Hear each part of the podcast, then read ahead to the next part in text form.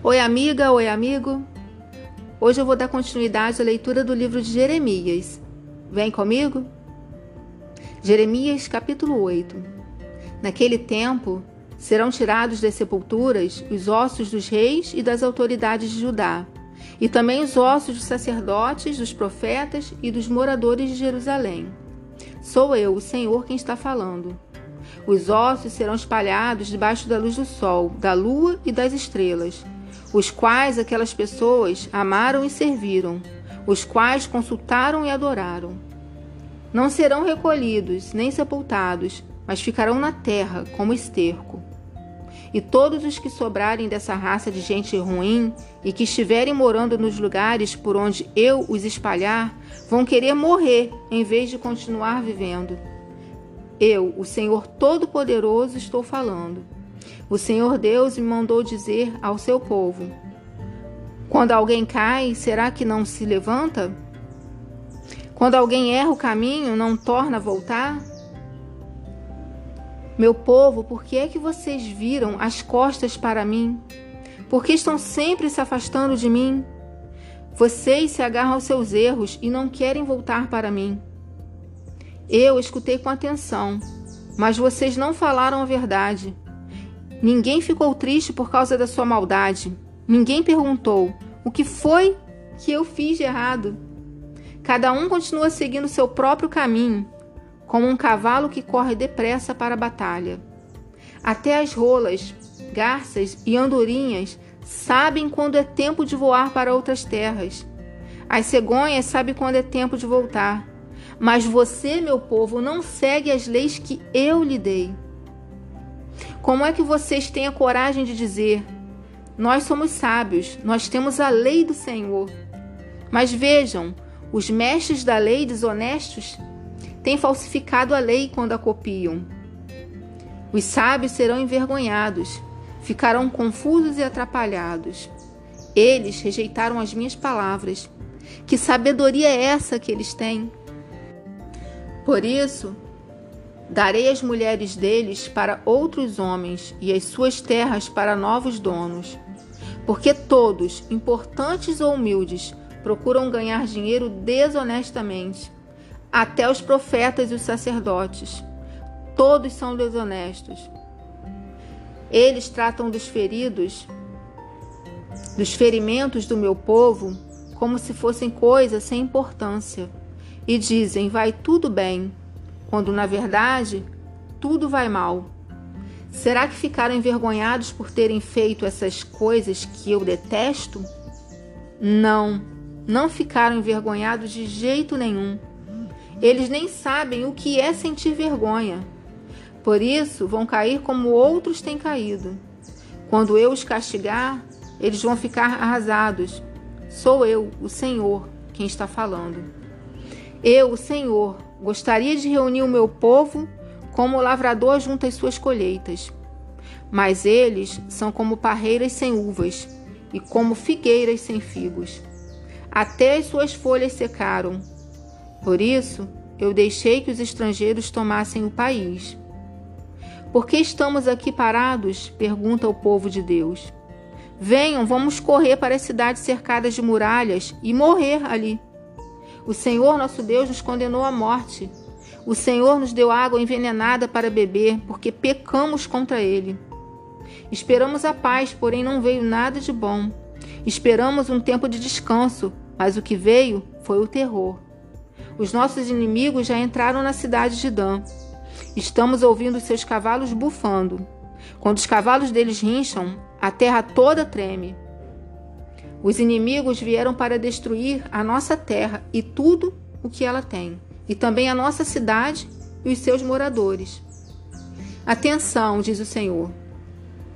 Estou mandando cobras venenosas para o meio de vocês, serpentes que não podem ser dominadas e que vão mordê-los. A minha tristeza não pode ser curada, o meu coração está doente. Escutem, estou ouvindo o meu povo gritar no país inteiro eles gritam: Será que o Senhor Deus não está mais em Sião? O rei de Sião não está mais lá?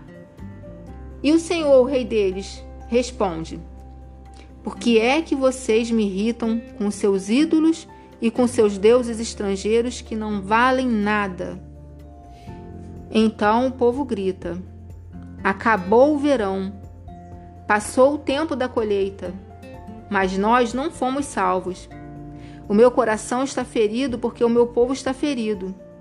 Choro completamente desanimado. Será que não há mais remédio em Gileade? Não há médico lá? Então, por que o meu povo não foi curado? Jeremias capítulo 9 Eu gostaria que a minha cabeça fosse como um poço de água e que os meus olhos fossem como uma fonte de lágrimas para que eu pudesse chorar dia e noite pela minha gente que foi morta. Eu gostaria de ter um lugar para ficar no deserto, onde pudesse estar longe do meu povo. Todos eles são adúlteros, são um bando de traidores. Estão sempre prontos para contar mentiras. O que manda na terra é a desonestidade e não a verdade. O Senhor Deus diz: o meu povo faz maldade em cima de maldade e não quer saber de mim. Cada um precisa estar prevenido contra o seu amigo, e ninguém pode confiar no próprio irmão, porque todo irmão é tão falso como Jacó. Todos andam caluniando seus amigos. Todos eles enganam seus conhecidos, e ninguém fala a verdade. E eles ensinaram a sua língua a mentir pecam e não abandonam a sua vida de pecado. Fazem uma violência atrás da outra e tapeação em cima de tapeação. Deus diz que este povo não quer aceitá-lo. Por causa disso, o Senhor Todo-Poderoso diz: Vou purificar o meu povo como se faz com metal. Eu o farei passar por uma prova. O meu povo fez o mal. O que é que eu posso fazer com ele? A sua língua é como uma flecha envenenada, e a sua boca fala mentiras. Cada um diz palavras amáveis ao seu vizinho, mas na verdade está preparando uma armadilha para ele. Será que eu não devo castigá-los por causa dessas coisas? Não devo me vingar de uma nação como esta? Eu, o Senhor, estou falando. Eu, Jeremias, disse: Vou chorar por causa das montanhas Vou lamentar, porque as pastagens estão secas e ninguém passa por elas. Não se ouve mais o mugido do gado. As aves e os animais selvagens fugiram e foram embora. Deus disse: Vou fazer Jerusalém virar um montão de pedras, um lugar onde moram lobos. E as cidades de Judá se transformarão num deserto onde ninguém mora eu perguntei: Ó Senhor Deus, por que a nossa terra está em ruínas? Por que está seca como um deserto, tão seca que ninguém passa por ela? Quem é bastante inteligente para entender isso? Será que explicaste essas coisas a alguém para que essa pessoa possa explicar aos outros? E o Senhor respondeu: Isso aconteceu porque o meu povo abandonou os ensinamentos que eu lhe dei. Eles não me obedeceram, nem fizeram o que eu mandei.